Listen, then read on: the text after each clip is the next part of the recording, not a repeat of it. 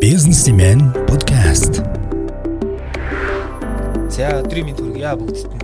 Businessman podcast маань эргээд студид ирсэн байна. Карантин бүтэн нэг сар карантинлаад студид эргэж ирлээ. За өнөөдрийн бидний подкастын сэдв бол ер нь дэлхийн түвшний менежерийн ур чадварыг ур чадвар суралцах гэсэн одоо дараа 7 хоногт болох вебинар огтж хийж байгаа. Одоо бид нэр зөвлөхөттэй хийдэг уламжлалт вебинар ингээд одоо студиэс эхлээд эргээд эхлүүлж байна. За миний би Даадэрч бизнесмен сэтгүүл сайтын редактор. За миний би бизнесмен сайт сэтгүүлийн сэтгүүлч Мишель студид ирсэн байна. За за өнөөдрийн сэдв бол одоо менеж менежментийн тухай менежерүүдийн тухай ярина. За энэ талаар ярилцахаар одоо гүрэн академийн захирал даваасран гүрээд байна. Сайн байна. Сайн байна уу? За ажил хэрэг ямарх байна тэгээд дэжгүй юу? Ажил хэрэг тун сайн байна. Тэгээ би тэгэхэд саяас юунаар нэг жил нэг сар юуны хөл хорооны үеэр чинь бас нэлээ их ажил амжууллаа. Зүүмээр нэлээд их бараг өдрийн бараг 6 цаг зогсолтгүй ингэж нэг хичээлүүд явагдлаа. Тэгээ бас юу гэдгийг хэдийгээр бид нар хөл хороонд байгаа ч гэсэн бас үр дүнтэй сайн ажиллаж чадлаа гэж бодож байна. А гэхдээ хүн чинь нийгмийн амьт юм биш үү? Гараад ингээд нөгөө хүмүүс хүмүүстэй уулзах болцоо байна гэж гуц зүгээр шууд гарч ирэл зүгээр. Яд ингээд одоо эн чинь уусаа зай маань хол юм чинь ингээд маска авчлаа шүү. Тий. Тэгээ подкастын үзэгчд маань сонсогчд маань ойлгох байхаа гэж бодож байна. Ерхэд энэ дооронд бол 2 метрийн зай бол илбэг байгаа гэж харагдчихаа тийм ээ. За тэгэхээр өнгөрсөн 1 сарын карантин 1 сарын хугацаанд бол бизнесийн подкаст унаас нэлээд их одоо олон дугаар гарсан тийм бид нар ч мараг өдөр болгон шахуу хийсэн тийм ээ бизнес алхам гэдэг нэг 6 цоврал дугаараа бид нэр сайхан хийж дуусглаа. Худалдаа ажилтан танхим Германы хамт ажиллагааны нэмлэх одоо олон улсын хамт ажиллагааны нэмлэгч байдаг те тэрнтэй хамтраад энэ 6 дугаар голдуу нөгөө нэг эмсүүтийг төгсөгчд нөө политехникийн коллежийг төгсөгч төгсөгч зориулсан юм дугаар илсэн. За одоо өнөөдрөөс эхлээд бид нэр бол одоо өмнөх одоо хуучин горим хэмнэлтэд орох байх гэж бодож байна. За 7 хоногт ямар ч гэсэн нэг дугаар бол бид нэр хийн. Одоо уг нь бол даваа гарагт хийдэг байсан. Манай зочин бас ажил гарах шиг боллоо те. Тэгээд өнөөдөр бид нэр хийж байгаа. Аа за тэг өнөөдрийн түрүү хэлсэнчлэн өнөөдрийн бидний ярих сэдв бол ерөөдөө менежерүүдийн тухай ярина. Аа тэр тусмаа одоо Монгол менежерүүдтэй холбоотой асуудлуудыг ярина гэж байгаа. За тэгэхээр бас одоо сонсогчдаа сануулхад бизнесмен подкастыг сонсох суугуудыг бол ерөөдөө за хамгийн энгийн арга бол одоо Google руу ороод бизнесмен подкаст гэхээр төрөл бүлийн илэрч гарч ирсэн. 10 төрлийн илэрч гарч ирсэн байхаар бидийг шаарж байна. За тэгээ бизнесмен сайтын бид подкаст булангаас за Android, iPhone-ы подкаст аппликейшнудаас тий. За бас мөн YouTube дээр байгаа. За бас нэр подкаста бүгднийг нь одоо пэйж дээр лайв хийж байгаа гэдгийг хэлье. За тэгэхээр эхний асуулт бол ингэж асууя.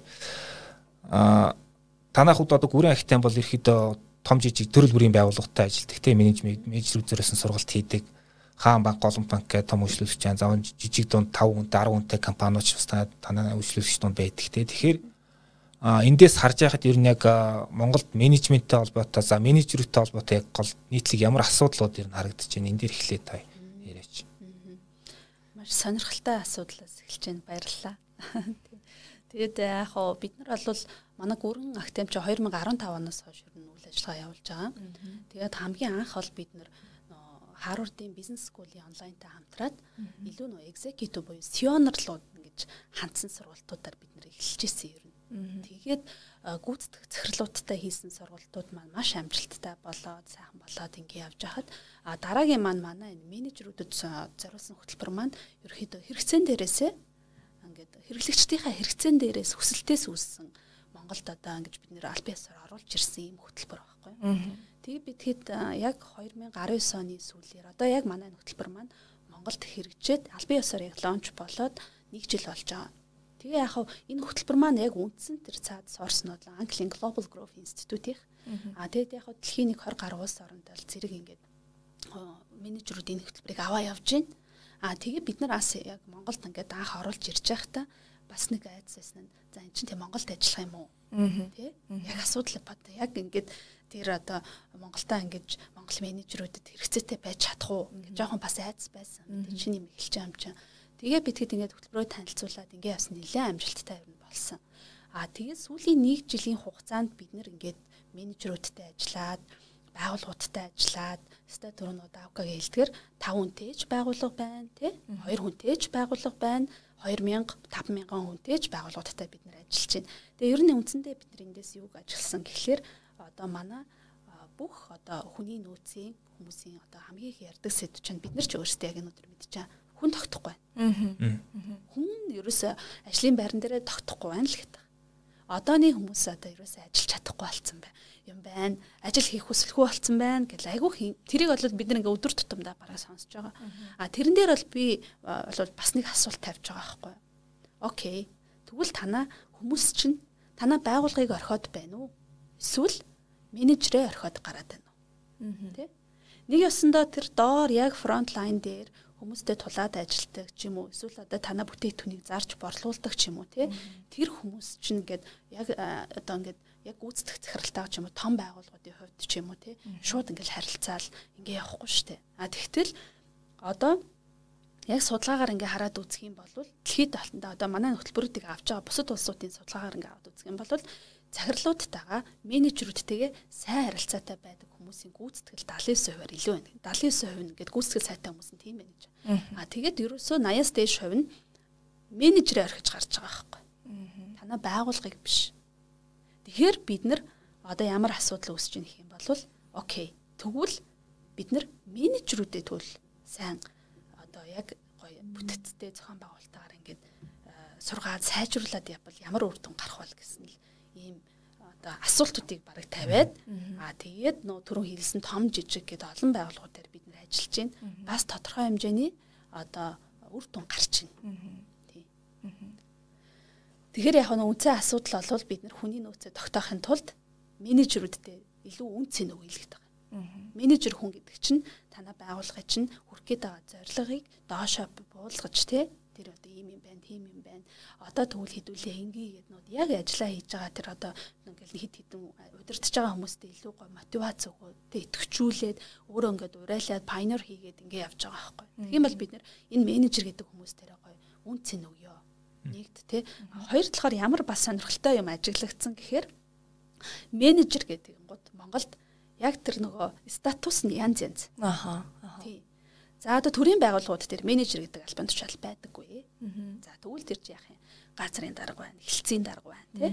Ингээ явж байна. За ахлах мэрэгчлэлт ингээ явж явж байна тийм үү? А тэгтэл одоо томоохон байгууллагууд дээр бол менежер гэдэг бол маш том одоос нэлээ хэдэн хүн өдөрт чинь 20 хүн, 10 хүн тий өдөртаад ингээд явж байгаа хүмүүсийг менежер гэж байна. А зүгээр дундаж ингээд юуны байгууллагуудад бол нэг хоёр хүн өдөртөж байгаа хүнийхээ менежер гэж нэрлэлчихэж байгаа юм. А зарим нь яаж нэхэр доороо ямар ч ажилтнгүй зүгээр менежер гэдэг ч албан тушаалтай байгууллагууд байгаа хгүй да. Тэгэхээр бид нэг ясандаа юу ч нэхэр энэ одоо менежер гэдэг чинь өөрөө маш үн цэнтэй тий. А тэгээд менежер гэдэг бол хоёр ч хүн удирцсан та менежер 20 хүн удирцсан 200 хүн удирцсан ч та менежер та хүнийг удирдах л байгаа л менежер шүү гэдэг бас. Ийм нэг ойлголттой болох хэрэгтэй юм шиг санагцсан. Тэгвэл бид нар ингээд за би ийм юм менежер гэдэг юм гот нөгөө хүмүүс. Зарим нь болохоор одоо хувийн хвшлийнхэн бол а та их өндөр албан тушаалтай хүн байна гэж харах гэдэг шүү дээ. Аа төр мөрийнхэн бол бас нэг за чи одоо баг яа дэ дор хүнтэй мүү гэж те. Ингэж нэг харах гэдэг юм ч гэж юм уу те. Бас ийм ялгаатай байдлууд аягүй хажиглагдаж байгаа. Тэгэхээр яг менежерүүдээ орхиод яваад байна гэдэг тэгэхээр хүмүүсээ алдахгүй тул тэр менежерүүд яг юу дутагтаад байна яг. Аха. Тийм яг хуу манайхан болвол юу л яаж ах шиг байна. Жохон Өөрлөгөө ингэ татаа. Инхүү. За окей. Одоо болж байна. Аа тий яг манайхан ингээд орхигдуулаад байгаа юм биш л те хөрхий бас ажиллаад тахад бид нар чинь бас ингээл том жижиг зөндөөл хүмүүстэй ажиллаж जैन те. Тэгэхээр ер нь бол нөгөө нэг орхигдуулна гэхээсээ илүү ингээл тал талаас нэг юм нөгөө өм цөм аваал те. Өө тэр ч сайн гэж энэ ч сайн гэж одоо чи энийг унш одоо чи энэ нэг хичээл сураад ах гэл те. Ингээд нэг юм бүтэц зохион яг нэг юм хөөхөн ингээд нэг хүний чинь ингээд нэг одоо ярих юм бол нэг юм ингээд нэг гоё юм хийх ч байгаа л ингээд нэг нэх гоё баглаад боогоод нэг ингээд жин там болгоод тавих хэрэгтэй шүү дээ. Жохон тийхгүй байгаад байгаа. А дээрэс нь бас нөгөө менежерээ яаж томилоод байна гэдэг бас их сонирхолтой. Яг нэг байгууллагт ингээ удаан явж байгаад тэгээд э, ингээд тухайн байгууллагын соёлыг мэдрээд мэдэрдэг болоод өөрийнхөө манлайлыг харуулад ингээд томилогдож байгаа нэг өөр хэлбэр байна тийм үү? А эсвэл ингээд нэг харж агаад за эн чинь нэг гайгүй төвтэй юм биш үү те за яли э, давка чи одоо ингээд өнөөдрөөс менежер шүү гэд орхичдаг тэгэхээр нөгөө менежер чи яах нь За захирал надаа одоо ингээд юу гэж итгэл өгсөн. Би одоо ингээд чадахгүй гэж хэлж чадахгүй. Бүх юм мэддэг байх хэвээр Тэ ингээл нэг юм бүхнийг мэддэг болох гол тэрүүгээр чинь хөөрхий сандрaalгүй гэл тэ иймэрхүү иймэрхүү асуудлууд аягүй их ингээ гараад байгаа. Тэгэхээр юу ч юм хэр та менежер гэдэг хүнийг томилж байгаа бол бүх юмын тэр хүнд ядаж ахан шатнаас нь тэ. За ийм ийм асуудал чам тулгарна шүү. Тэгээ шинэ менежерүүдэд ямар асуудал тулгардаг юм те. За ингээд нэг гуруулаа ингээд сууж ядал чинь те. За Мишель чи одоо энэ хоёрыг өнөөдрөөс эхлээд өдөртөө гэвэл бид хоёроос жоохон дургуун өнтер гэж болно шүү дээ. Тэгэхээр чинь за тэгвэл чи энэ ситүэйшнээс яаж гарах юм? Тэ? Тэ? За чи одоо хурлаа удирдаад гинт одоо ингээл хурал муралд зүгээр ороо судаг байсан бол чи 10 хүнтэй хурал удирдах боллоо. Яаж удирдах юм? Тэр хүн чинь мэдэхгүй шүү дээ. Туршлага байхгүй. Тэгэхээр тэр ингээд юм тэр наацхийн хэрэгцээтэй байдаг үндсэн тэр одоо мэддэг мэдлэг мэдгтүүнүүдийг нь маш сайн өгөх хэрэгтэй одоо нөгөө нэг нэг ясандаа хүнд одоо хоол хэлгчээл бид нар чи материал өгнө үстэй. Материал энэ төр өгөөд төмс өгчөөд гараараа арилгахыг сууд байхгүй шүү дээ, тэ. Тэрнтэй л адилхан байхгүй. Тэгэхээр ингээд гой төр хутга мутга юм байдаг бол бүх нүдийн гой арга хэрэгсэл техникүүдийг өгөөд харин тэр хүн тэрийг одоо хэрсэн ашиглах нь тухайн хүний өөрийнх нь одоо ур чадварын асуудал хэр сайн бөөцөлж хаа сайжруулж явах нь бол тэр хүний өөрийнх нь нас хой хүний ур чадварын асуудал байхгүй. Тэгээс ингээд шууд ингээ хөлгүү далаараа шидчихэж болохгүй л гэсэн. Тийм. Тэгэхээр орчин үед одоо хамгийн менежерүүдийн хувьд одоо 21-р зууны менежер хүн гэдэг хүн менежер хүн ямар одоо ур чадварыг цогцлоос өөртөө бүрэлдүүлсэн байх хэвээр вэ? За мэдээж бүгд төгс байхгүй гэхдээ наад захна гэдэг юм уу те. Ямар гол гол менежерийн шинж чанарууд байх? За 21-р зуун гэсэн чинь шууд уучлаарай. Нөгөө одоо яг бидний үүсэт байгаа нөхцөл байдал шууд нүдэнд харагдчихлаа тий. Ингээл корона болоод хөл хорионд ороод Тэгэл хамгийн түрүүнд одоо бол хамгийн хэлэх чухал юм гэх юм бол та алсын занаас ч байсан хамаагүй бага өдөрт сурах шаардлага бол гарч байна тийм. Тэр бол ингээд баг номер 1 болчлоо шүү дээ. Одоо яг үндэ ингээл ижин корона гэж гарч ин цаашдаа бид нэр ямар нөхцөл байдал шүү ямар э, сорилт хүлээж байгаа бид нар бол мэдэхгүй байна тийм. Тэгтээ ямар ч байсан бид нар алсын занаас байгаа тохиолдолд бага яаж зөв удирдах юм тий нэг ийм бол одоо мэрэгшил байна. Бүр цаашаа цаашаа ингээд нөгөө онлайнаар хичээл яаж амжилттай заах уу энэ бүр хичээл энэ төр гарцсан байх чинь тий. Тэгэхээр ийм нэг тренд одоо тренд байхаа одоо нөхцөл сүүлийн нөхцөл байдалтайгаа тулгараад ийм сорилтонтой ингээд тохируулж ажиллах нэг хэрэг байна.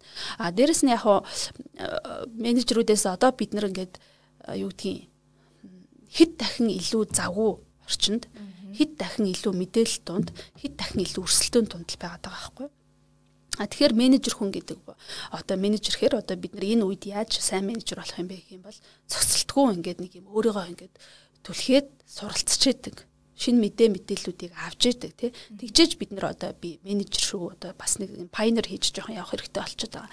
А тэгэхгүй болохоор чин таны одоо хүмүүсийн хандлага яадаг гэхээр өссөн дэвжиж байгаагаа мэдэрж байгаа газар айгуу удаан байдаг гэж байгаа байхгүй юу? Тэгэхээр нөгөө та сайн менежер байх юм бол сайн мэдлэг мэдээлэлтэй өөрийгөө хөгжүүлээд ингэ явах юм бол нөгөө хүмүүс чинь танаас бас нэг үлгэр дуурайл аваад өө за окей ингэ чинь ингэ чинь гэдэг ингэ явах бодол ийм оо шаардлагууд үүсэж байна. Нэг хоёрт те а дээрэс нь хүмүүсээ маш сайн сонсдог. Сонсох бас юм шаардлага гарч байна те. Хуучин бол дарга хэллээ. Окей зөв. Даргын зөв байлаа шүү дээ. Одоо бол тийм биш болчиход байна те. Илүү сайн сонсдог, хүмүүсээ илүү сайн сонсдог. Бүр сонсох бүр тийм техник хүртэл одоо манай хичээлээр заадаг байхгүй юу? Тийм. За гих мэдчлээ. За тэгээд дээрэс нь одоо нэг юу хүмүүсийг халамжилдаг. Тий? Халамжилдаг, анхаардаг. Тийм баймаар байна. За ер нь бол энэ нь болохоор ер нь яаж нэхэр бид нар илүү хүн төвтэй хүн руугаа чиглэсэн менежмент одоо биднээс шаардна. Гэж л ер нь үзээд байгаа юм билэ. Тийм учраас тэг хүн руугаа илүү анхаарсан, хүнээ л илүү халамжилсан, хүнээ сонссон тий тэр хүн руугаа чиглэсэн. А дээрэс нь хүнээ анхаарад ингээд байхаас гадна өөрөө өөрийгөө олсон. Тий өөрөө өөрийгөө нэг талент харчдаг. Тий талент хараад би гой сайхан хөөрхөн мухаа гэхээс илүү за би одоо тий даасрын чи энэ ажил нь болж гин үү? Чам тохирч гин үү? Чи яг хүнд одоо доор ажиллаж байгаа хүмүүстэй өнөхөр хангалттай манлайл үзүүлж чадж гин үү? Тэр хүмүүсийг чи мэдж гин тэр хүмүүсийн зорилгыг ойлгож байгаа юу? Тэ? Тэр маань яах ч байгаа лээ. Иймэрхүү ингээд нэг жоохон хүнлэг тийм бас байх шаардлага бол үүсэж байгаа. Хуучин хуучин болвол тийм. Сая өөрөө хэлээд хүн төвтэй гэдэг. Тэгэхээр өмнө зүгээр анзаарж байгаагаар сүүлийн үед ингээд э, ялангуяа бүр 21-р зуун гарснаас хойш шин технологиуд нэгдүгээрт орж ирж байгаа цоо шин технологиудтэй баг амьдрал бидний амьдралын маяг оронгоор нөөцлөх хэмжээний. Аа тэрнээс гадна энийг дагаад нөгөө нэг хөдөлмөрийн харилцаанд юм шин шин одоо тайпууд те хэлбэр хэв маягууд гарч ирж байна. За тэг хэрэглэгчийн зан төлөв маань ч бас ингээд өөрчлөгдөж байна. Хэрэглэгч үйлчлүүлэгчдийн цоон шин үе гараад ирлээ те.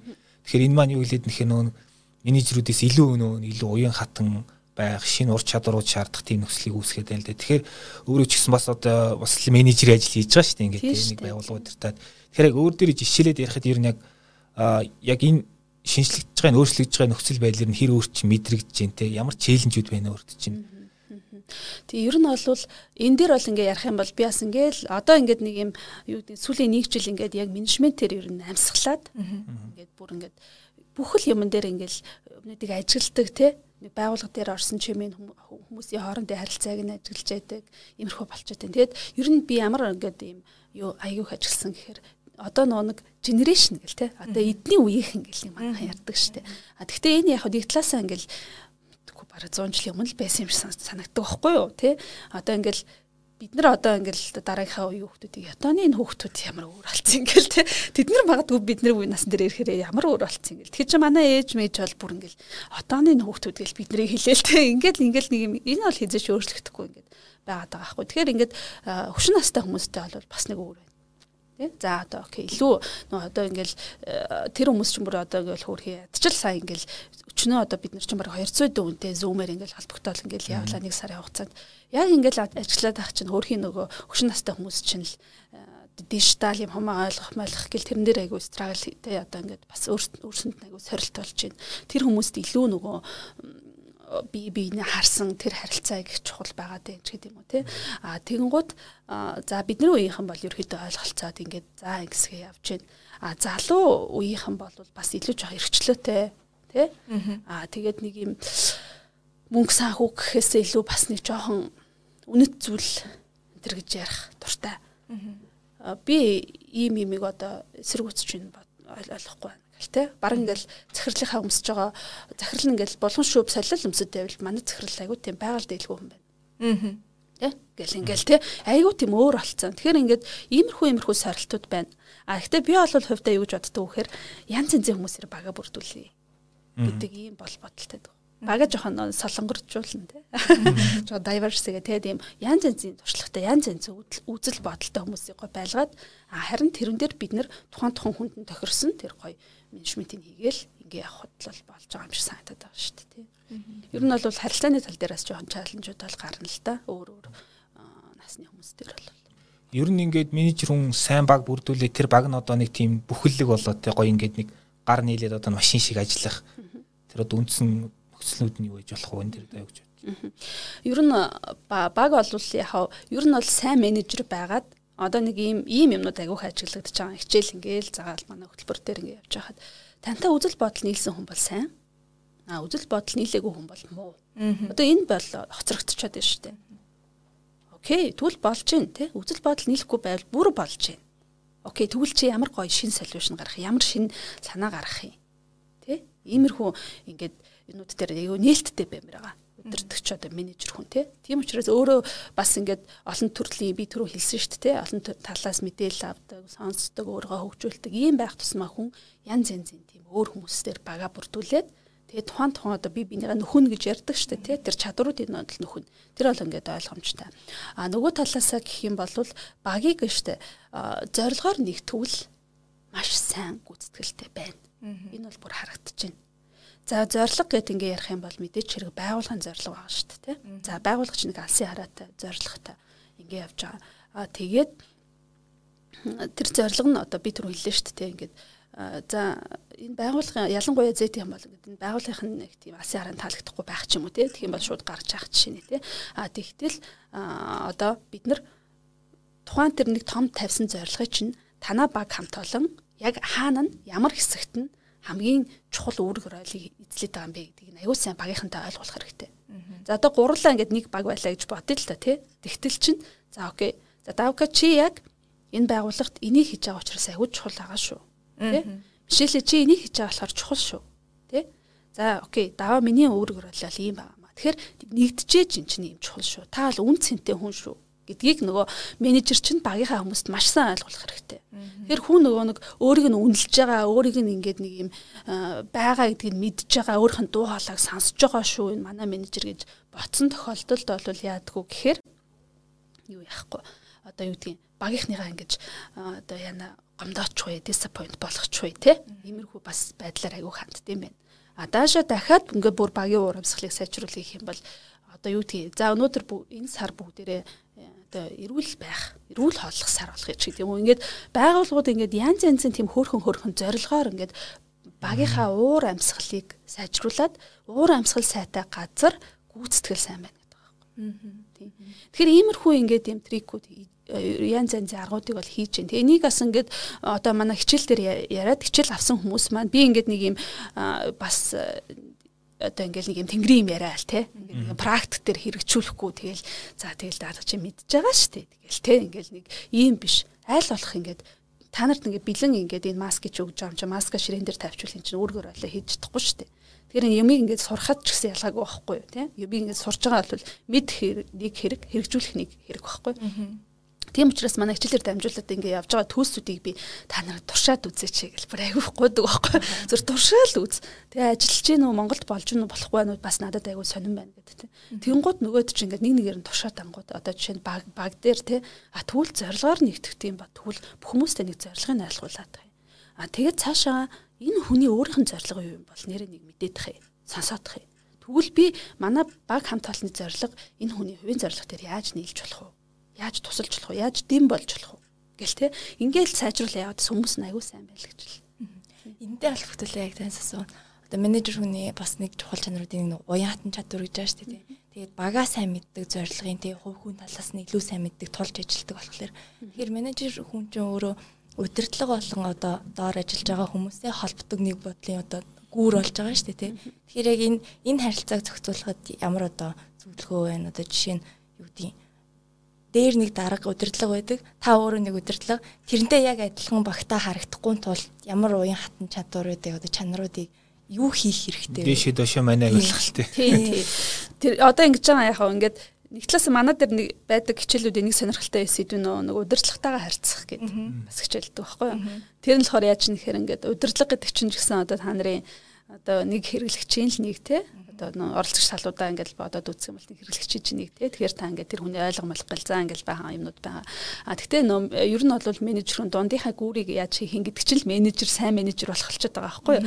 За өнөөдөр танаа удирдлагч ууртай ангууд доошоогоо шууд тэр уура багийнхантаа гаргаж болохгүй шүү дээ тий. Тийм Гэтэ менежер зөндөө олон байна. Харин би практикаар харж байна. Аа тэгээд гэтэ тэр хүн чинь ингээд тэрийг л зөв гэж бодсон байхгүй. Тэрнээс биш ингээд тийм одоо юу гэдгийг би өстой нэрээ ингээд багийнхандаа ингээд яг өнөөдөр муухай харагдчихъя гэж хинч гисэн бодохгүй шүү дээ тий. Өөрхийн нөө юмаа мэдггүйс учраас аа тэгэхэд тэрэн дээр бол илүү тий одоо жишээ нь за жишээтэй яриа л та хэдүүлээ ингээд удирдлагч нэг өдөр ингээд одоо уртаа тий ингээд айгүй тийм цолдуу энэ төр байгаад амар хэцүү даалгавар малгар өглөө гэж бодъё л та тий тэгхийн бодлол нөгөө менежер чинь ерөөхдөө манай дээр бүр нэг хандлагаа сонгох гэдэг нэг юм техник заадаг байхгүй. Урдаа ингээ хоёр та хандлагын тий. Нэг нь шууд ингээ тэр хүнийг муугаар хүлээж авах нэг хандлага. А нөгөө талаасаа окей. Энэ хүн яасан юм болоо өнөөдөр. Илүү нөгөө царлага ойлгох гэдэг шүү дээ. Яасан юм бол нэрээ сахин мохн асуудалтай байгаа юм болоо гэд. Ингээд нэг юм эргэр хүлээж авах. Ийм хоёр гоё юм хандлага ингээ өмнө гаргаж тавиад за за окей би энийг сонгоё доо өнөөдөртөө Гэтэ өнөөдөр би энийг сонгоо мэдээж тэгэл зөв хандлагаа сонгоод сурах эн чинь бас нэг юм дадлаг хийсээр агаад хүнд ингээд үүсчдэг нэг тийм юу юм бэлээ л дээ. Дадал. Тийм дадал болдог шүү дээ. Хөвшмөл болдог. А тэгэхээр тхийн тулд бид нэр энэ дунд нь спонж боб шиг тэгэл ингээл бүх юмаа ингээл шингээгээл уурлал ингээл хөрхөө стресстэй дэж болохгүй өөртөө ч стресс авахгүйгээр нөгөө багийнхандаа ч стресс өгөхгүйгээр а нөгөө талаас удирдлага бас ойлгох хандлагатай байхын тулд нөгөө хандлага сонгодог тийм техник байдгийг. Тэр техникийг л ашиглаж чадаа айгу зүгээр. Бид нар хандлага чухал гэж айгуух ярьдаг шүү дээ. Хандлага чухал, хандлага чухал гэдэг.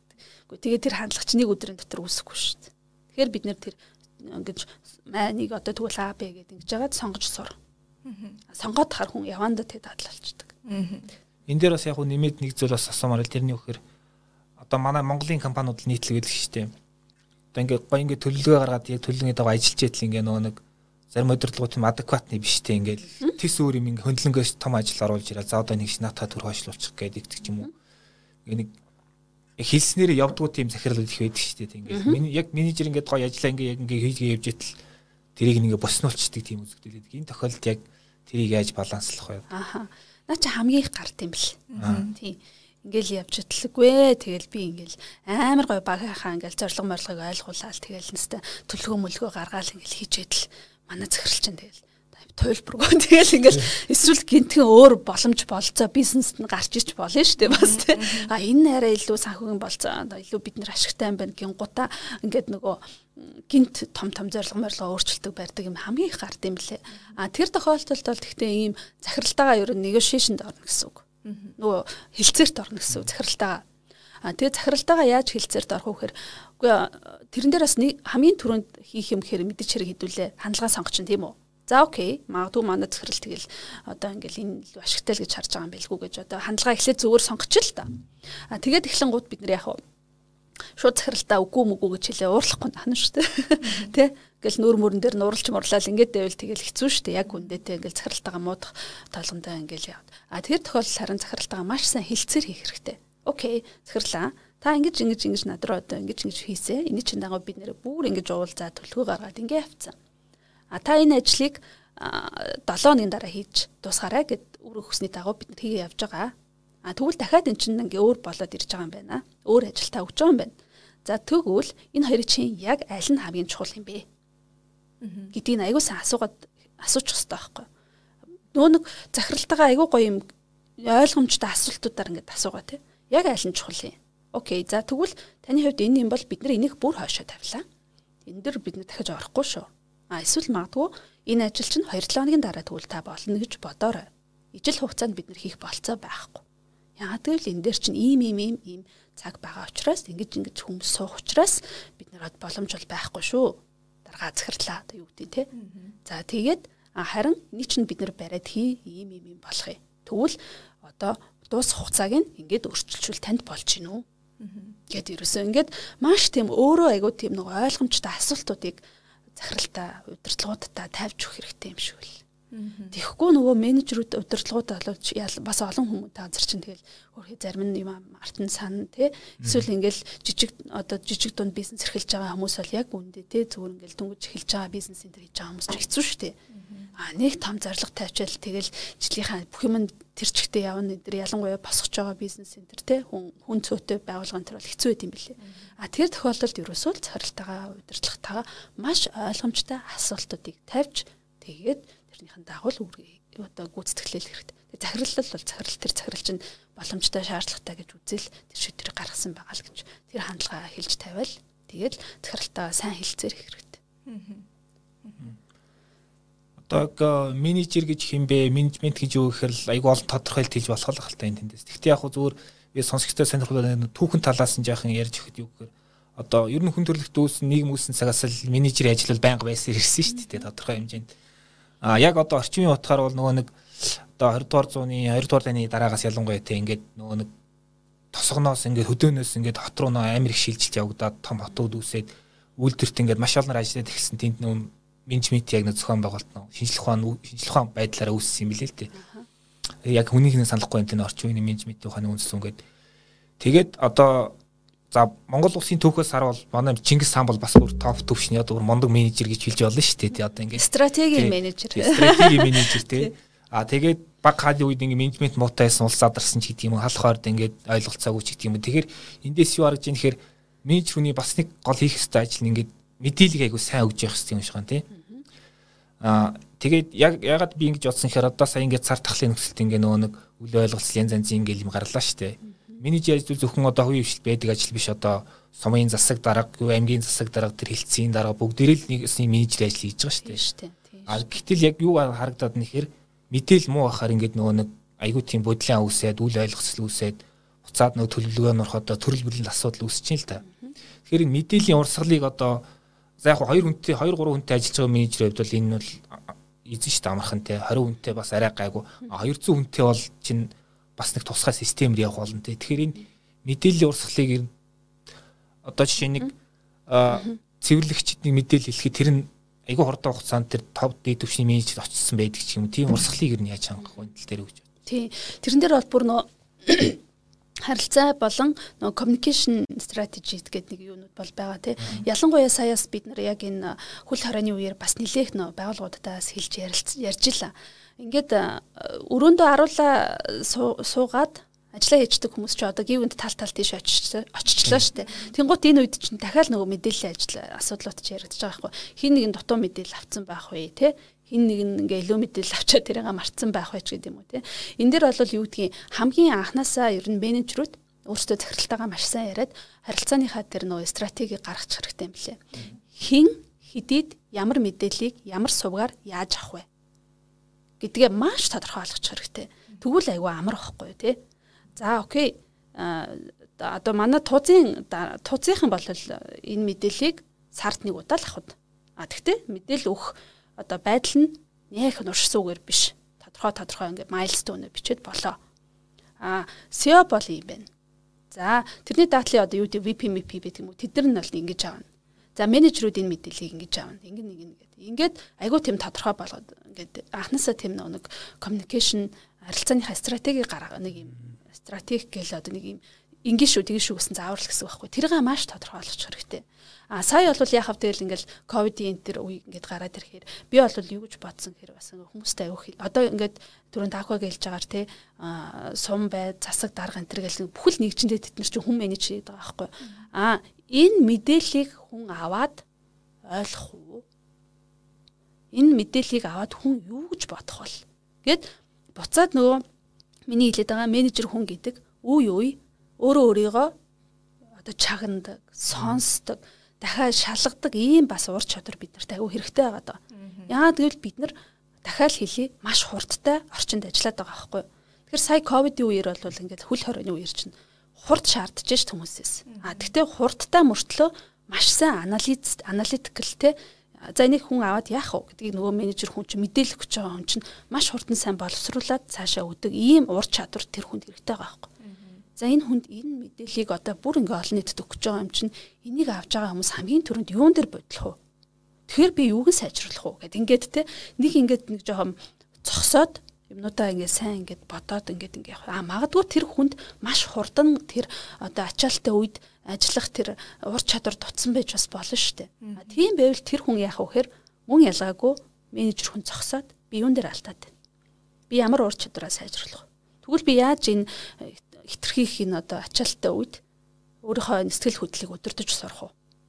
Гэт ингээд өөр өөр төр анализ хийгээл хүн гэдэг чинь одоо менежер хүн өдөртөгч хүн гэхээр ямар нирван дүрийг олцсон бүхнийг мэддэг хүн биш л бишээс л хойш айгуу сайн гэж зогсож хамгийн гол нь сайжруулалт хийж л явах Тэгээд буцаад нөө харилцааныхаа юм дээр орох юм бол энэ мэдээллийг хүн аваад юу гэж бодох вэ? Юу гэж ойлгох вэ? Энэ яг хангалттай ойлгомжтой байна уу?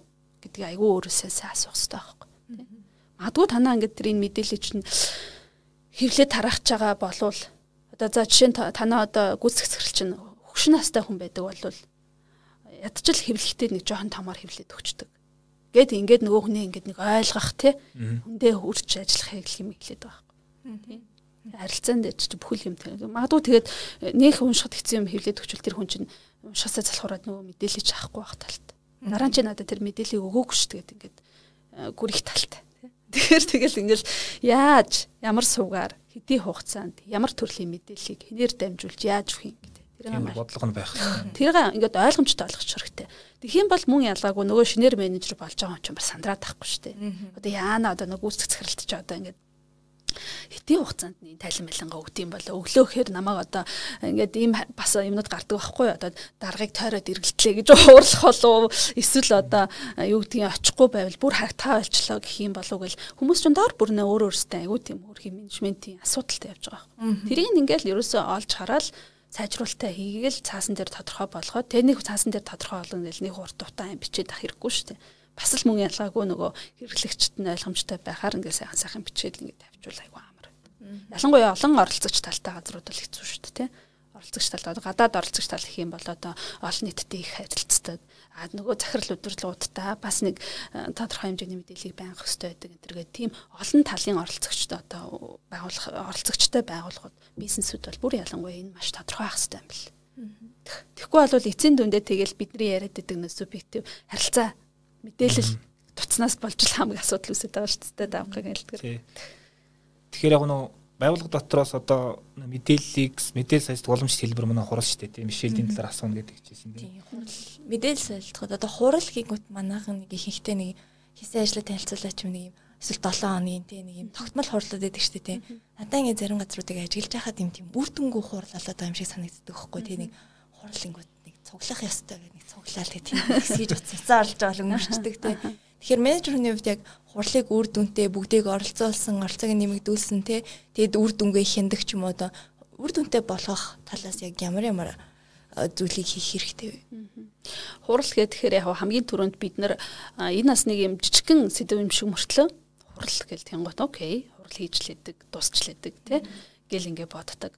А гэхдээ яг үндэ хурал гэдэг бол өөрөө хүний цаг байхгүй бидний нөгөө limited source буюу хязгаартай их хүсрийн чинь нэг чинь цаг штэ. Бид нарт ажлын 8 цаг л өдөрт. Тэрний 4 цаг цагийг нь хэрэггүй хуралд урж ийн гэвэл хайрамстэй. Тэ. Тэгэхээр нэг талаасаа бид нар ажилчдынхаа хүмүүсийнхаа цагийг үнэлж сурах хэрэгтэй. Бид нар цагаа хэмдэх хэрэгтэй. Энэ бол бидний үнэт зүйл. А тийм учраас тэр цагийг бид нар хүндэлдэг, үнэлдэг байхын тулд хурлыг хурал дээр ерөөсөө байгууллагуудын бараг цагийн бараг 50-аас дээш хувь нь явж байгаа. гэж үүсэ бүр нэг одоо олон улсын тэм судалгаанууд байгаа байхгүй. Тэгэхээр бид нар нөгөө хурлыг аюул сайхан зохион байгуулаад сурчих хэрэгтэй. А дээрэс нь эн чинь бас хурал удирдна гэдэг чинь одоо хурлаа зөв зохион байгуулаад сурцсан байгууллага гэдэг бол соёлын төвшөнд бас аюул сайжралт хийгдсэн байна л гэсэн үг. Тийм. А хурлыг бид нар яаж амжилттай сайн зохион байгуулах юм гэх юм бол манай дээр бол ерөөсөө маш сайн бэлд гэдэг. Тийм маш сайн бэлд сайн бэлтчих тэгвэл хуралч нь айгүй богино болно. Тэ. Одоо нөгөө нэг вогийн анав энэ чинь нэг хүнтэй 7 минутаас илүү уулздаг уу гэсэн шүү дээ. Тэ. Ерөөсөш яагаад гэвэл тэр хүн өмнө нь айгүй сайн мэдээлэлүүд тодорхой хугацаанд аваад явуулсан тий. Тэгэл яг шийдвэр гаргах юм дээр л хуралддаг. Яагаад гэвэл би биенийхээ цагийг хөдөлж байгаа байхгүй. Бидний цаг гэдэг чинь тийм л үнцэнтэй шүү дээ. Тэгэл одоо ингээл нэг хэрэгтэй хэрэггүй хуралд ингээл дуудаал суулгаал нөгөө хүмүүс нь хоорондоо яриад уцаар яриад тий ингээл эсвэл ингээл нэг Facebook ухаал ингээл ингээл байгаад нэг өсөндөө энэ байгууллага чинь өөрөө соёлын хувьд хүнийхээ цагийг үнэлдэг юм байна тий гэдэг нь айгүй тодорхой бол харагдаж байгаа. А нөгөө талаасаа тухайн хурлыг зарлж байгаа хүн тэгвэл айгүй тийм менежмент одоо тий муута байна гэдэг нас харагдаж штэ муу хурл болвол. А сайн хурл хийхин тулд тэгвэл айгүй амархан. Ерөөсөл маш сайн бэлт хэрэгтэй. Дээрээс нь тухайн хуралд энэ хүн ямар хэрэгтэй, ямар оролцоотой юм гэдгийг аягүй сайн бодож иж дуудахгүй болвол За энэ энэ ингээд одоо энэ дарга энэ захирал юм чинь байх хэвээр тийм дууд дууд гэл ингээл те ингээл бөө хүмүүс дуудаж авчирал ингээ манайхаа айгүйх тэгж бас хийх гэдэг тал ажиглагдсан. Тэгэхээр энэ хурлуудаа яг хийх юм байх хэвээр. А тэгвэл тэр хурал дээр орж ирж байгаа хүмүүс чинь Тэгээ түрүүн бас нөө Мишель хэллээ шүү дээ. Ингээл ороо суугаад ингэдэг. Тэгээ дээрэс нь хөвчлэн 7 хоногийн уулзалт ч гэдэг юм. Энэ хурлын яг зорилго нь юу аа гэдэг аюул сайн тодорхой болгочих хэрэгтэй байхгүй. Мэдээлэл өгөх хурл байж болно тий. За чи нэг номоор ярих юм бол чи 5 дахь хуудсан дээр яваад байгаа юм. Чи 10 дахь хуудсан дээр чи 20 дахь хуудсан дээр яваад байгаа юм. Тэгвэл бүгдээрээ нийлээд өнөөдрийн хурлаар 7 дахь хуудсан дээр очиё гэдэг мэдээлэл өгөх, мэдээллийг нэгтгэх нэг тийм одоо хурлаачин зорилго маш тодорхойлт байх хэрэгтэй байхгүй. Оролцож байгаа хүмүүс чинь маш ойлгомжтой байх хэрэгтэй. Аа тэгээд тэр оролцож байгаа хүмүүс чинь бүгдээрээ нөгөө одоо юу гэдэг өөрөө өөрийнхөө оролцоог маш сайн ойлгож орж иржээвэл тэр хүн чинь цагаа өрөөд ингээд за би энэ дээр нэг ийм одоо комент хэлэх гээд аамаа гэд бодоод орж ирвэл хүн чинь ингээл уцаа оролдоол байхгүй шүү дээ. Миний ижлэгэн надтай адилхан комент хэлэх нь үү? Надтай адилхан санаа гарах нь бүр миний эсрэг санаа гарах төгөл хүн байна уу гэд хүн чинь хуралдаа өтөвтэй оролцоотой оролцсон шүү дээ. Тийм учраас бид нар оролцож байгаа хүмүүсийн оролцоог маш сайн хангахын тулд эхлээд ямар ч байсан мэдээлэл юмнуудыг маш сайн өгсөн комент авах гэж байгаа бол комент аавна гэдэг хэлсэн тийм байх хэрэгтэй. Аа эсвэл мэдээлэл өгч байгаа бол тий за яг ингэ одоо мэдээлэл өгнө шүү та нар ингэж ингэж ингэж шүү гэл тий ингээд эсвэл тайлан тавил тайлангээ сонсгож байгаа бол ингэ шүү тгий шүү. Бүх юм нэм ойлгомжтой байлаа амар байдаг. За тэгээ мэдээч хэрэг хэцүү хурал болноо болно болно шүү дээ. Ингээд өөрийг нь жоохон ажлын байран дээр ингээл жоохон дургуун мургуу хүмүүнийхээ удирдах байгаа хурал муралд оролцвол албаар ингээл те үл тоогоол хоорондоо ярьж мараал те. Тэгэл ингээл нэг юм уц мацаар оролдоод ингэж ингээл суун. А тэгэхээр нөгөө хүнээсээс хүмүүсээс ер нь удирдах байгаа менежер хийж байгаа хүнээсээс айгүй шаардж байгаа юм. Одоо нээлттэй сэтгэлгээтэй байх. Тэ? Юмн дээр ингээд нэг юм урьдчилж ингэж нэг юу хийчихэл дүгнэлт хийчихэл тэрэндээ итгээл ингээд суугаад иж болохгүй тий. Илүү харин тэр хүмүүсийн оролцуулах. За та юу гэж бодож байна? Та ингэж байна. Би бол одоо жишээ нь манай хичээл дээр бол би ингээл хин хэлэх үү энэ мэл төр гэж хүлээж юрээсээ суудаггүй. Цанаас ирсэн инстракшны хал дагуу явж байгаа шүү дээ хин ирэх үү мэрхүү гэж гэж хүлээж судаггүй байхгүй. Шууд шууд нэрийн дуудаад за яаж нэг чинь нэг чинь. А тэгэхээр чинь би чинь тухайн байдлаар юм удирж байгаа юм чи хин оролцоотой хин оролцоогүй байна харж чад оролцоотойноос нь би асуухгүй оролцоогүй байгаа хүмүүсээс нь асуух ч гэдэм үү те. Тэгэхээр энэ хурал удирдах чинь бас л мөн ялгаагүй нэг тодорхой хугацаанд өөрийнхөө манлайлалыг харуулад өөрийнхөөс удирдах чадварыг харуулаа гараа явахаас гараад явах болцоо байхгүй те. Таны яг дэд удирдлага чинь ингээд сууж байвал та энэ хонд вау хөтл нь хурал хийгээд өгчлөлтэй тийм үст те. Тэгээ манай хурлын нөгөө хичээлүүдийг бас ингээд аваад яхаар би ерөөсөө нэг л юм хэлдэг гэдэг. Хэрэглээч ээ л гэдэг байхгүй. Ашиглаач ээ, хэрэглээч ээ. Надад ингээд да бүр дадал болтол нь ингээд туршаад үзээд байгаа чи өшөө сайжруулалт юу вэ? Хэлээрээ гэж аягүй тэгдэг байхгүй. Тэгэн гут манайхан хурлаа хийсэн гэд манай бас нэг сургууль авсан. Манай хичээл сургуулийн захирал. Тэгсэн чи өстой нэр бөө энэ хурал гэдэг чи ийм чухал гэж би бодоагүй юм байна. Тэгээд нөгөө эцэгчүүдийнхаа хурлыг хийхдээ хүртэл бүр ингээл яг дараалалаар нөгөө өгсөн төлсүүдээ ашиглаад хийсэн байсан чинь үнэхээр амжилттай боллоо. Тэгээ маш богино хугацаанд үр дүнтэй боллоо. Нөгөө талаас манай оролцсон эцэгчүүд хүртэл надад өө танаа сургууль чи энэ жил бүрстэ менежментийн шинжилэл хийж байгаа юм уу? Ямар мундаг болцсон ингээд айгүй сайн тийм нөгөө санал шүмжүүд ирлээ гэдэг чи. Тэгэхээр бас би за за окей. Би бол энэ Монголд ажиллаж байна. Гэт айгүй ихтэлтэй болоод байгаа шүү дээ. Одоо жилийн өмнө нээсэн бол би яг ингэж ихтэлтэй ярьж чадахгүй л байхаас. Та дөрөв ярьлаа нөгөө нэг нэгнийхээ цагийг хүндлэх гээд яг хурал бол одоо бидний цагийг эддэг явсаа нэг одоо бас нэг тийм муу зуршилтэй удаан хоролдог эрэхтэй хэрэггүй юм ярддаг. А ерөн тэгт яг цаг гэснээс нөгөө нэг ингэж ярддаг штэ. Ухаантай ингээд мөнгө хэмхийн тулд цаг үрдгүүтэй цагаа хэмхийн тулд мөнгө төлдөг. Ягаад тэгэхээр цаг бол ерөөсөө цаанаасаа лимит лимит тий. А мөнгийг бол нэмж олж болдог гэдэг. Тэгэхээр ер нь яг менежер хүн цагийн менежмент тэрээр надаа ямар зарчмыг гол болгож баримтлах хэвээр юу илүү цагаа өрөх хэвээр юунуудыг хайж одоо цагаа эмрэх хэвээр. Тий. Цагийн менежмент гээл тэгэн гут одоо энэ баг мөнхийн сэдв шүү дээ. Тэгээ тэгсэн мөрчлөө ерөөсөө ингээд нэг юм нөө нэг листнес алга болтгоо. Тэгээ одоо энэ чи одоо баг мэдхгүй одоо менежер болон хүн удирдаад эсвэл одоо э, мэдхгүй ямар нэгэн байдлаар менежменттэй холбоотой л байсан бол энэ цагийн менежмент гэдэг хичээлийг хүмүүс баг насан туршдаа авч байгаа хаа. Тэгсэн мөрчлөө л цагийн асуудалтай байгаад байдаг тий. Одоо ингээд хэлж байгаа байхгүй юу? Манай дээр сурч ирсэн нэг хүн хэлж ирсэн. Би чинь за нэг 90-ад оны үед хүүхдэн жоохон байсан гэж аа хүүхдүүд нь жоохон за тэгэл ингээл э, хүүхдүүдээ нааш цааш зөөн за тэгэл тэр үед чинь ингээл бүх юм утас муц гэж бүх юм хөгжөөгөө ингээл тэгэл бэлэн мэлэн бүтээгдэхүүн байхгүй бүх юмаа хийгээл тэгэл ажиллаа хийгээл ерөөсөө ингээл ерөөсөө ингээл э, амжуулаа л гэдэг байсан. Тэгсэн чинь одоо ингээ манай хүүхд бүгдээрээ тосмостой гараад ингээ авцсан. Би одоо өгшөнтэй хойлоо ингээ байж байгаа нөхөртэй хойлоо. Тэгсэн мөртлөө миний цаг ерөөсөө илүү гарахгүй ингээд одоо. Тэгээ уг нь бол зүү ясаараа хүүхдүүд нь томорчод байна шүү дээ. Таны цагийг ч аваад байдаг гэсэн юм алга болчиход байна тийм үү. Тэгэхэд би одоо загвал багт гайхаад байна гэдэг ч аахгүй. Эн чинь нөгөө талаасаа бид нар ерөөсөө яаж нэхэр нөгөө цагаал яаж ашиглаж байгаа дээрэл э, хангалттай сайн анализ хийгээд тэгээд сайжруулалт хийх хэрэгтэй байхгүй? Тэ ерөөсөө л тэр. А менежер хүн дээр болохоор ажлын байран байран дээр одоо ямар асуудал гарч ийн тэгэхээр менежерүүдтэй хамгийн их гардаг асуудал гал унтрах гал унтраа шүү дээ. За одоо энэ асуудал ингэ үүсцэн. Энийг ингэ гэл ерөөсө гал унтраах тэр маш их цагаа зарцуулдаг. Аа тэгээд менежер хүн болвол нөгөө цагаа маш сайн зөв ашиглаад жоохон зогсолт хийгээд бид нар цаашаа яаж явах вэ? Би цаашаа юу сурах вэ? Би багийнхандаа юу сурах уу гэдэг нэг жоохон стратегик урт хугацааны юм бодъё гэж бодох юм бол ажлаа маш сайн даалгаж сурах хэрэгтэй. Маш зөв зохион байгуулалттай сайн даалгаж өгөөд тэгээд үлдсэн цагаа арай нөө урт хугацааныхаа одоо тэр ажлууд тэр одоо ашиглана л гэсэн. Яг нэг яаралтай чухлын матриц гэл байдгийн цаг ашиглалтын. Энэ матрицыг одоо бүх хүмүүс мэдж байгаа. Яаралтай чухал яаралгүй чухал. Яаралгүй чухал чинь бол одоо жишээ нь тасгал хөдөлгөөн, суралцах, муралцах одоо юу байдیں۔ Тэ ингээд тэ. Энийг бүгд мэдж байгаа шүү дээ. А тэгсэн чинь а би болохоор энийг юу гэж ажигласан гэхлээр одоо 2015 оноос хойш бас нэлээ амжилттай явж байгаа гүйцэтгэх захирлуудтай ингээ уулзаад тий ингээ сургууль соёлын ажлуудаар уулзаад ингээ явж байгаад би юу анзаарсан гэхээр тэр хүмүүс цагаал менежийг сурцсан хүмүүс байт юм бэл. Надаа нэг нь хэлчихсэн. А нэг ийм матриц центр гэдэг нэрээ нэг байдаг байсан баг шүү. Одоо тэр чинь би зүгээр дадал болгоцсон юм байна.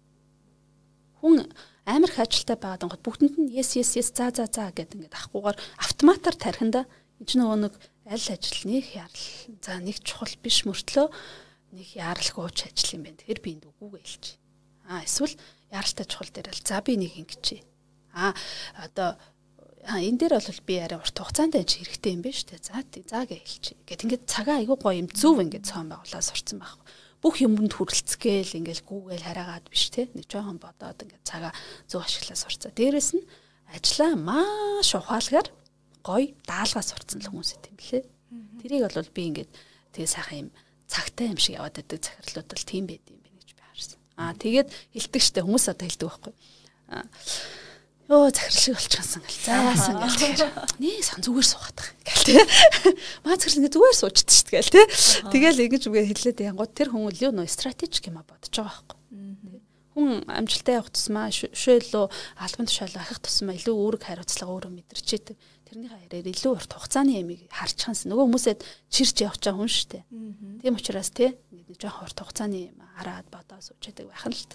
А тэрийг нь болохоор хүмүүсээс зүгээр сууж идэг гэж харагдaltaй юм байлээ тий. Тэгэхээр захирал үнийг гол хийх хэрэгтэй ажил нь бодох чинь тий. Тэгэхээр бид нар бодохын тулд цаг л хэрэгтэй байхгүй юу? Тэгэхээр цагаа маш сайн зөв төлөвлөөд зөв төлөвлөнө гэдэг нь юу ах вэ? Ер нь бол өөртөө тэр нэг дадал бий болгочих хэрэгтэй юм билээ. За би тэгвэл яагаад өнөөдөр энэ Одоо жишээ нь ингээл за шинэ одоо залуу хүмүүс дээр ч гэсэн ярихад тий. Би ягаад тэгвэл нэг цагийг өнөөдөр суралцахтаа зориулах хэвтэй. Би ягаад нэг цагийг тэгвэл тасгал хөдөлгөөн хийхдээ зарцуулах хэвтэй гэд тий. Ингээд энуудаа хөөрхий ингээл нэг юм зохион байгуулалтанд оруулаад ингээл хийж сурчвал айгу зүгээр юм санагдсан. Тэгээс ингээд нэг юм дээрэс нь бас яг бас нэг арга болохоор манай дээр хэрэглүүлдэг арга гэх юм бол нэг сарынхаа бүх өдөр цагуудыг бүгдийг юунд зарцуулж байгаа бичдэг. Тэгээд анализ хий. Тэгээд анализ хийгээд юун дээр та хэрэгтэй байсан бэ, юун дээр хэрэггүй байсан бэ гэдгээ нэг нэг сайхан анализ хийгээд авчих.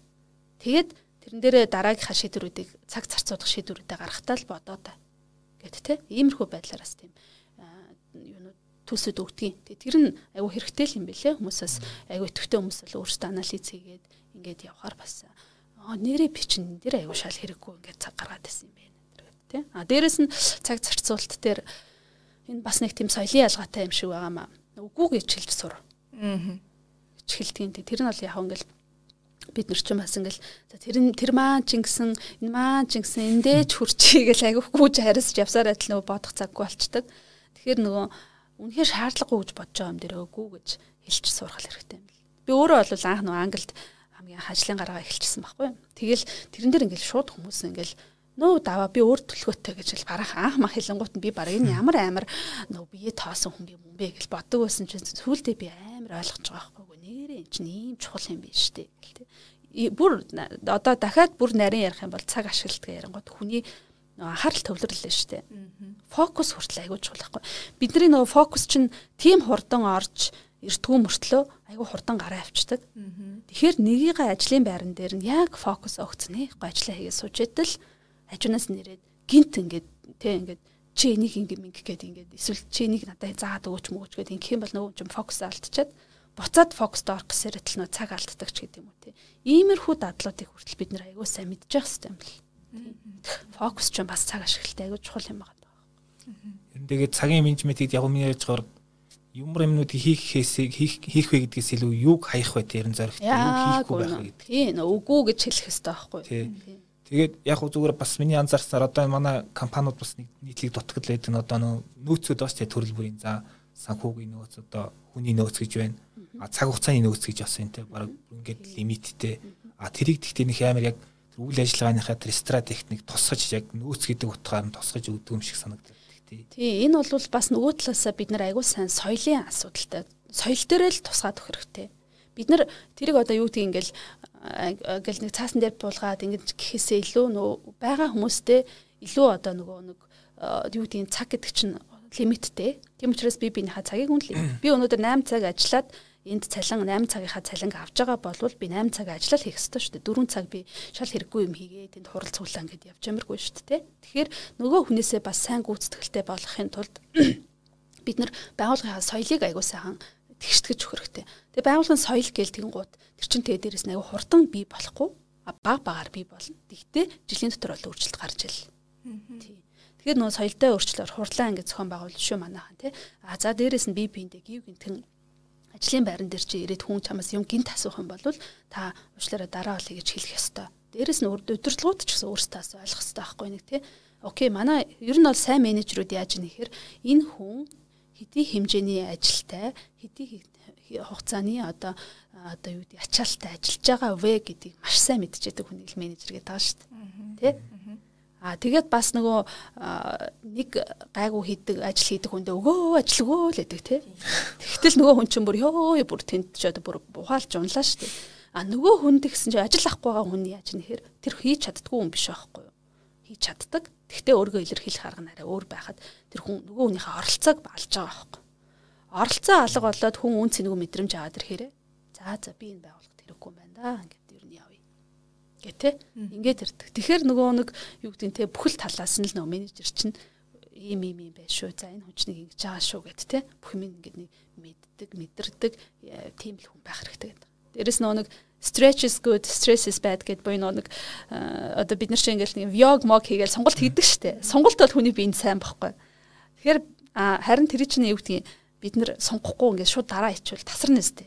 Шүрмс хүмүүс чинь. Тэрнтэй адилхан ажилчтай хүртэл хандахтаа Тэ? За жоохон жоохон сорилт өгөөд яваад байх хэрэгтэй. Тэр чин танд стретч буюу жоохон сонголт болчихж байгаа. Гинт стресс өгч болохгүй байна. Стресст ортол нь тэгж амар ажиллаар буулж муулж тэ. Тэрийг нь тэгээд дараагаар нь стресст орсон хүнээс ч ажил ажлын юм гарах болно. Тэгэл ингээл дараа дараагийн муур дагрууд үүсч. Тэгэхээр менежер хүн бол ерөөсөө маш олон чадварыг өөртөө цогцлоосон ийм хүн байх хэрэгтэй байгаа да. Тэхийн тулд мэдээж суралцах хэрэгтэй. Тэгээд ер нь менежер хүн өөрийгөө болон бага тасралтгүй хөгжүүл суралцахын тулд одоо ямар ямар их усрүүд нөөцүүд байна. Ямар хамгийн энгийн арга одоо жишээ нь бид нар тэгж бодоод байгаа мөртлөө хийхгүй яваа л гэдэг штэ тий. Тийх ёстой доо гэлээ Тэнгүүт яг яг ингээл өнөөдрөөс эхлээл одоо сая цагийн менежмент дээр ярьлаа. Өнөөдөр би нэг цагийг суралцаа зарцуулна гэдэг шиг юм яг эхлэхэд ингээд ямар аргууд байна? Яг одоо ингээл тэгдгийн нөө менежер гээл тэгэхээр бүх юмыг мэддэг байгаа л бүх юмыг чаддаг байгаад гэж бас одоо нөө бид нар бодох бодохоо ер нь байх хэрэгтэй. Яагаад гэвэл тэр чинь бас л хүн шүү дээ. Тэ? Захиралч хүн, менежерч хүн, тэнд ажиллаж байгаа хүн ч хүн, тэ бүхэл хүн хүн шүү дээ. Тийм учраас менежергийн гутал нэг тэнд нэг ерөөсөө нэг аа нөө юу гэдэг нөө Волтрон одоо юу гэдгийг те одоо Batman, Superman те тийм биш штэ уучлаарай тэр хүн чи ялгаагүй л асуудалтай орно. Ялгаагүй л стрессэнтэй. Тэгэхээр нөө менежер хүн өөрөө тэр стресст орж байгаагаа эсвэл одоо хүнд нөхцөлд байдалд байгаагаа нуух гадах шаардлагагүй. Тэ? Зүүн нээлттэй. Одоо яаж тэгэхээр нөө ингээл за түрүүн хэлжсэн те шинэ менежер гээл тэнгуут би одоо гинт одоо бүхний мэддэг болох хэрэгтэй. Гэл те. Ингээд дүр эсгээд ангуут чинь бүр унаад өөр өөрийнхөө нөхөг ухаад байгаа байхгүй юу? Эсвэл за би одоо 10 жил менежер хийсэн юм чинь одоо эдийн хэмжээний юмд стрессцэн хэрэг би өстэй тэнийг харагдах гээд байна Тэ би өстэй аюулаг харагдах хэвээр.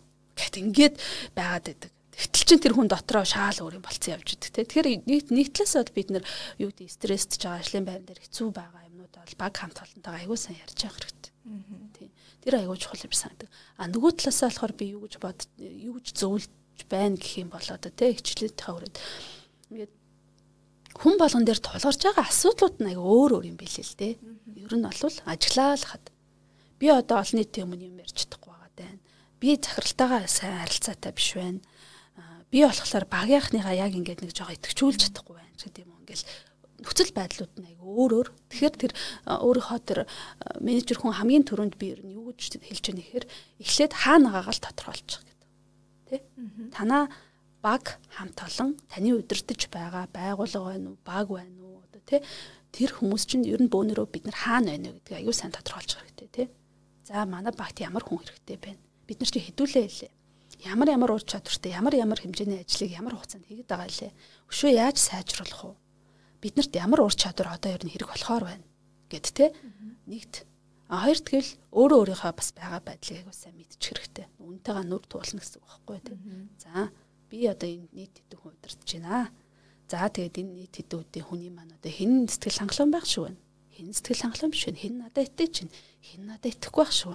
Энийг ч өвөөсөө хүн мэдж байгаа шүү дээ мэдэрдэг. Тэгэхээр энэ өөрийнхөө байгаа одоо тэр яг байгаа газар айгуу сайн тодорхойлоод тэгээд цаашдаа тэгвэл надаа юу ямар юмаа сайжруулах юм? Ямар юм нь болоод байна? Тий ингээ миний давуу тал юу юм? Сул тал юу юм? Гэд одоо тэгээд тиймэрхүү ингээд нэг юм байгаа нөхцөл байдлаа хүн өөрөө аягүй сайн тодорхойлцоод байгаа хаанагаа мэдчих юм бол тэгээд ямар сайжруулалтыг н аянд гараад ирнэ. Тий тэрээс аягүй чухал одоо эн чинь нөгөө нэг фидбек аавна гэж аягүй ярьдаг болсон шүү дээ одоо нөгөө одоо эн чинь яг монголоор юу гэж юм бэ фидбекийг эрэх холбоо гэх юм. Эрэх холбоо эсвэл одоо өөрт нь санал шүүнж үнэлгээ өгнч гэдэг юм уу те. Тэр бас айгүй тийм чухал байгаа байхгүй юу. Бид нар фидбек өгнө гэдэг чинь байгууллагын соёлын маш том хэсэг. Бүр тэр одоо би биендээ санал шүүмж хэлээд сурсан те. Тим байгууллагууд ч бас өшөө илүү хурдан хамт олон илүү хурдан сайжирч байгаа байхгүй. Тэгэхээр тэрийг айгүй сайхан аваад ямар ч л ямар одоо зөндөө арга барил аргууд байна те. Тэрийг сайхан аваад ашиглаад Тэгэл хаанагаа тодорхойлол тэгэл цаашаа явах хэрэгтэй. Өөрт чи ямар ур чадвар дутаатай гэдэг чинь тэндээс ерөөхдөө харагдана. Өөрөө ч баг мэдчихэе. Хүн чинь нэг ер нь бол ингэ тийгсэн өөрөө айгүй тийм зүн совинтай. Тэгээ одоо ингээд би одоо өрөөнд 10 хүн за тавлаа ингээд юм яриа сууж идэл хин анхаарад байна хин анхаарахгүй хин худлаа яриад байна гэдгийг хүртэл мэддэг гэж байгаа байхгүй. Тэгсэн мөртлөө би өөрөө өөрөө би баригдахгүй дээ гэж андуурдаг. Тэ? Тэгэхээр баригдсан шүү дээ. Нөгөө хүмүүс чинь ч гэсэн бас л ялгаагүй тэ бас л зүүн совинтой хүмүүс шүү дээ. Та худлаа яриад та худлаа дүр эсгээд худлаа бүхнийг чадагч болоод ингээд та бүх бүхэл бүхэл бүтэн багийнхаа өмнө худлаа менежер царайлтад тавил танай багийнхан таныг шууд барина. Тэрийг л аягуулсан ойлгох хэрэгтэй. Үнэн байх хэрэгтэй. За баярлалаа. Тэгэхээр манай энэ удаагийн подкастт гүрэн их тэмс ихэрл даваасар оролцож байна. За дараа тоногч очин маань мегмар гарын 12 сарын 22-нд тийм 22-нд 19 цагаас дэлхийн төвчний менежер ур чадварыг чадвар суралцах гэсэн вебинарыг бизнес хэлхэгт явуулна. За энэ вебинараар бол илүү одоо өнөөдрийн бидний ярьж байгаа зүйлийг илүү одоо нөө детальчилсан гэх юм уу аргачлал талаас нь те арай системтэй тийм мэдээллийг өгөх болно. За тэгэхээр зочноос бас нэг зүйл асуумаар тэрний үгээр одоо ингээд World Class Manager одоо дэлхийн түвшний менежер гэдэг энэ хөтөлбөрийг Монголд хэрэгжүүлээд компаниуд ингээд менежер менежментийн сургалт хийгээ явж байна те. А тэгэхээр та өөрөө хувь хүний хувьд хувь менежер одоо 2 3 жилийн өмнөөс нь даваасрал менежер одоо яг яаж өөрчлөгдсөн та ямар гоё үнэт зүйлсүүдийг одоо энэ ажлыг хийхээр олж авсан бэ? Тэ супер асуулт энэ баярлаа. Би боддөө штэ. Хамгийн анх энэ хөтөлбөрийг чинь бид нэр 2018 онд гэрээ зурсан байхгүй юу? Тэгээ ер нь яг бүхэл бүтэн ингээд нэг контентийг бид нэр Монгол болгоод Монгол руу оруулаад бүх тэр моделийг нэвчлэгэн байлгаад явна гэдэг бол жил бол бид нэр хамаг хурдаар ажиллахад би болдог тийм одоо хүмүүсийн хөтөлмөр байдаг. Тэгээд би хамгийн анхны хичээлийг ингээд англиар ингээд харчаад юу гэж бодчихсон юм ёо би нэрээ ингээд хамгийн анх хүн удирдах эхэлж байхад надад энэ хичээлийг заацсан болстой нэрээ би тэгж алдахгүй байхгүй юу те ингэх байхгүй юу гэж айгүйх юм бодчихсон. Аа тэгээд тэр нь тэгтээ би одоо алдаа гаргадаг ус биш шүү дээ тий зүгээр адилхан алдаал оноол сайжруулах явж байгаа. Аа ямар өөрчлөлт гарсан хэр би маш их ажигладаг болсон. Зүгээр л хүмүүсийг ингээл энэ тэнд очихороо би энэ яг ямар байгаад тах шиг байна гэд хүн ингээл нэг гэрт орохоор ингээд нэг юм за нэг одоо юу гэдэг 0 молыг хараад одоо тий уулгыг нь хараад галтхойг нь хараад нэг за энэ ч нэг иймэрхүү айлын за нэг иймэрхүү эзэгтэй юм шиг байна гэл нэг мэддэг штэ тий тэрнтэй ер нь ялгаагүй байгууллага дотор ороод ч гэсэн тий аа за нэг яг хүмүүсийн хоорондын харилцаа тий хүмүүс нь хэр гал цогтой ийм хүсэл эрмэлзэлтэй ажиллаа хийж гин эсвэл унтцсан байна уу тэр байгууллагын хүмүүс гэл ингээд айгүйх ажилтдаг тэгээд аа нэг иймэрхүү юм сайжруулалтыг нь хийчихвэл болох юм байна да гэл те айгүйх ингэж тийм ажиглалт айгүй хийдэг л болсон байлээ. Тэгээд хичээлээ үтснээс хойш а юуг хамгийн их ойлгож авсан бэ гэх юм бол сонсож сурж байгаа. Тийм маш сайн сонсогч. Хүн тэгдэг гэсэн.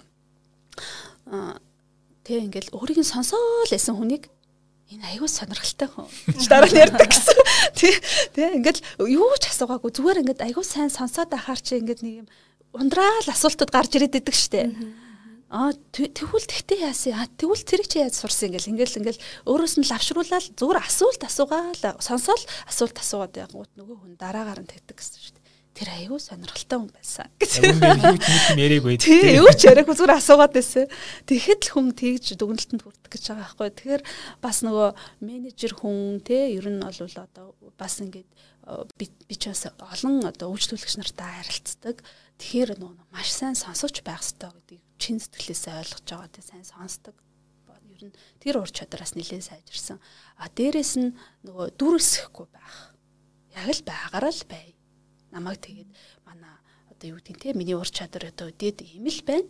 Тэг би бүхнийг лаг мэддэг тэр гэж дүр мөр эсэхгүй. Ер нь бол тэгэл яг ингээ байгаагаараа бай. А те одоо би яг энэ дээр ингээд бичсэн байсан юм яг ингээд л ашиглачлаа. Ийм л сайжруулалт болчлоо. Эсвэл энэ бүтсэнгүү энэ бүтлээ гэж юм уу те ингээд юм бодит үнэнгээрээ байх тий тиймэрхүү зүйлсийг бол маш сайн ер нь ойлгож авч яах юм да тий илүү одоо нэг аутентик өөрөөрөө байх үнээрээ л байх гэдэг ер нь бол айгуу чухал юм байна яг л худлаа илүүл би түр хэлсэн ш та баригдана Аа. Тэрийг айгу ойлгосон. Хамгийн анх ингээл э, хүн өнтер өдөртөх одоо шаардлагатай болоод ингээд хэрэг чинь хичээл энэ төр аваагүй онлимидлэг энэ төр байхгүйсэн учраас дүр эсгэн штэ. Сандарсан хүн чинь сандарсандаа олоод тест амар бүхнийг мэддэг зэдэг болоод хурал мурал өдөртөх мөдөртөх болонгууд чинь те аа зүгээр тэндл нэг там дараа суух гэдэг байгаа ч юм шиг те ингэж барайл. Ийм алдаанууд бол гарч ирсэн.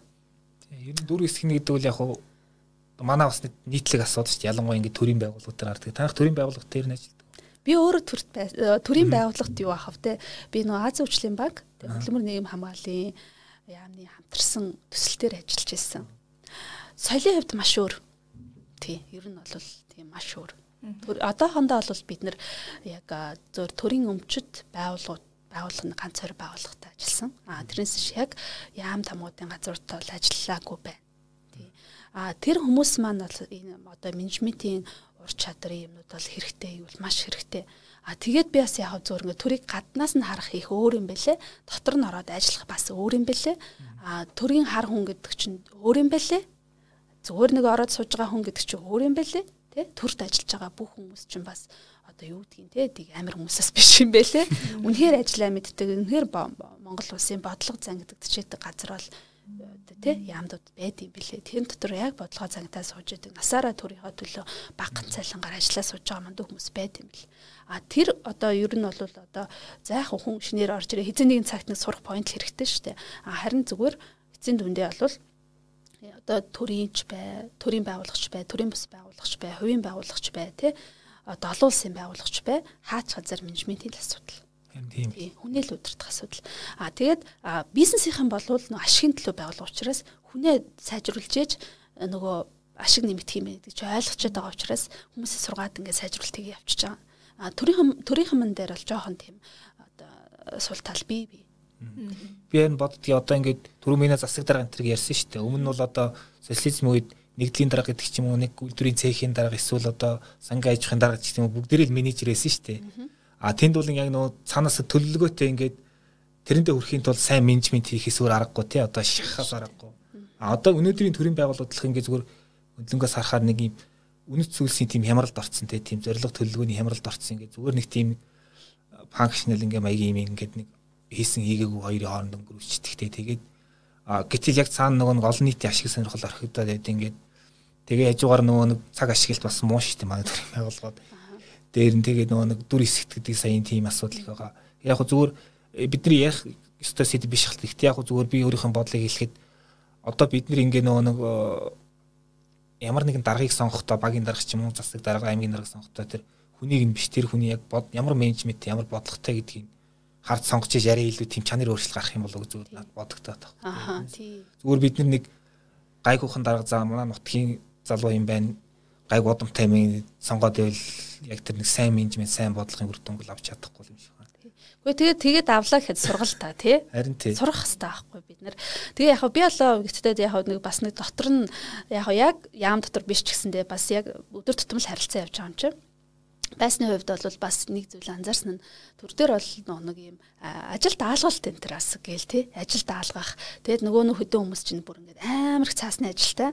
Тэгээ ингээд хажуугаар нь бөөн хурал зөвлгөн тий тэгэл ингээд нөгөө нэг айгүй үнэхэр хөөрхий би бүр тэдрийг ингээд хараад нэрээ яаж ингэж ийм багад цалин малин ч нэг өндөр биш тэгсэн мөртлөө энэ их ажлын цаана тий өдөр шөнөгөө суудаг тэр хүмүүс чинь. Ерөөсө тийм юм бэлээ Тэгээ ястай нэг нэг нүгүү ярихад гэдэг шиг те бид нар бол олон улсын төслийн хүмүүсээс цалин энэ хамаагүй өндөр. Тэгээ бид нар чинь бас нэг соёлчиж үзэн штэ. Аа нэг учиргүй өдөр шөнөгөө суухгүй энэ төр гэл те.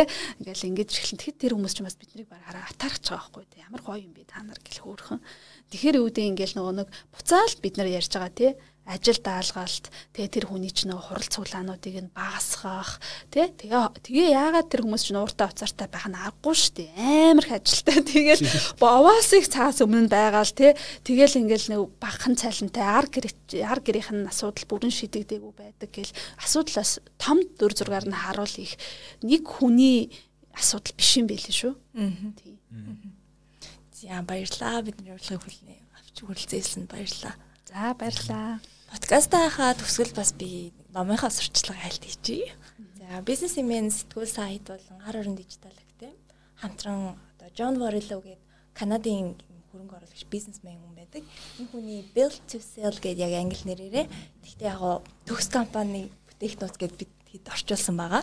Тэгээд энэ номыг гаргасан. Тэгээд энэ ном бол одоо ер нь сүүлийн үед бизнесийг амжилттай болгоход хамгийн чухал зүйл гэж яриад байгаа нөө бизнесээ системчлэх, таньгуугаар ажилдаг компанид болох тэр одоо типүүдийг ингээд энгийн нэгэн бизнесмен залуугийн түүхээр тэгээ тэр хүний менторийнх нь ийм харилцаанд түүх юм туршлага солилцсон юм түүхээр илэрхийлсэн байгаа. Тэгээд аа манай энэ номыг манай даадэрч редактор маань редакторлсан байгаа. Тэгээд удахгүй та бүхэнтэй бас энэ номныхаа талаар сонирхолтой подкастаар уулзгаар байгаа шүү. Тий, тэгээ яг бид нар яагаад ингэ нэрийг яг өөрчилж орчуулсан гэхээр яг хуу англиар өнө бүлтүүлсэл тий одоо яг зарагдахаар заягдсан юм. Ер нь зарагдахын тулд бүтээгдсэн тийм компани талаар ярьж байгаа байхгүй? Тэгэхээр зарагдах компаниуд мэдээж бүх талаараа өөгүй байх хэрэгтэй тий.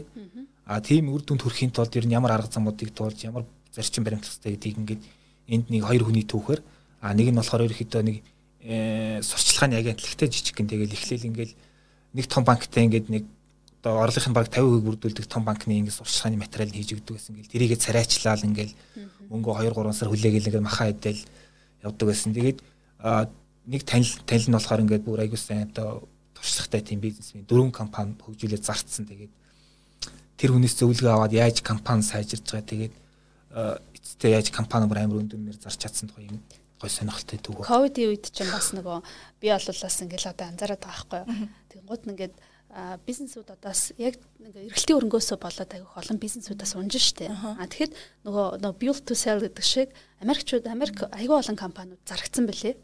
GNC энтер чинь хятад руу зарагдсан бэл штэ. Тэгээ Америкийн GNC чинь хятадын бас нэг юм фармаси тий эмийн үйлдвэрийн компанитай нэг зарагдсан 700 тэрбум гэл. Тэгээ тэр чинь build build to sell буюу.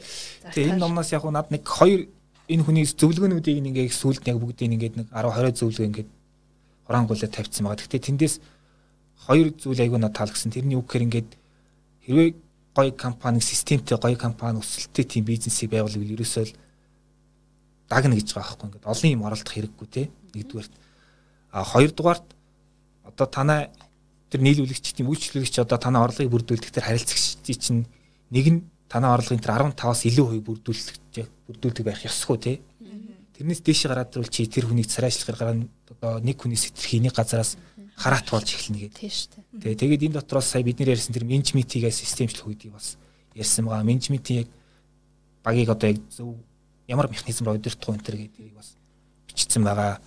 Тэгээд ер нь бид нэр ойрын үед 21 онд бас хэд хэдэн ном гаргах тийм төлөвлөгөөтэй байгаа тий. Одоо энэний дараа нөө e-map одоо яг бизнесийн домог гэж бас монголоор буугаад. Доос би редактортай ажиллаж байна. Гэхдээ яг бизнесийн домог гэж буухаар яг манай уншигчид тэр буух нь те тэрийг одоо бодож байна. А тэр бол ерөөхдөө яг ингээд энэ энэ одоо энэ дурд гэсэн зүйлийг бүр өргөн агуулгаар ингээд айгуу гой гаргаад ирсэн. А ер нь франчайзингийн системийг бүр ингээд уул үндэсээр нь тайлбарлалцсан тийм гоё ном бид нар бас удахгүй гарганаа.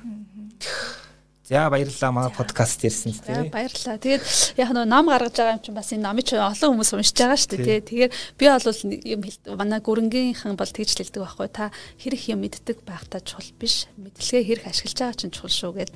Тэгэхээр бас ийм гоё хэрэгтэй номнууд гаргаж байгаа юм чинь манайхан гоё уншаад зөндөө гоё хэрэгжүүл яриа л гэж асуусан. Тэгээ энд бол ерөөсөө уншаад хэрэглэх юм бол аягүй их гарагдсан. Гоё юм.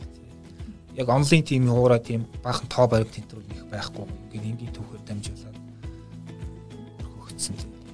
За баярлалаа. За тэгээд 22-нд вебинараа хийгээд уулзъя тийм ээ. За тийм. За баярлалаа. За баярлалаа.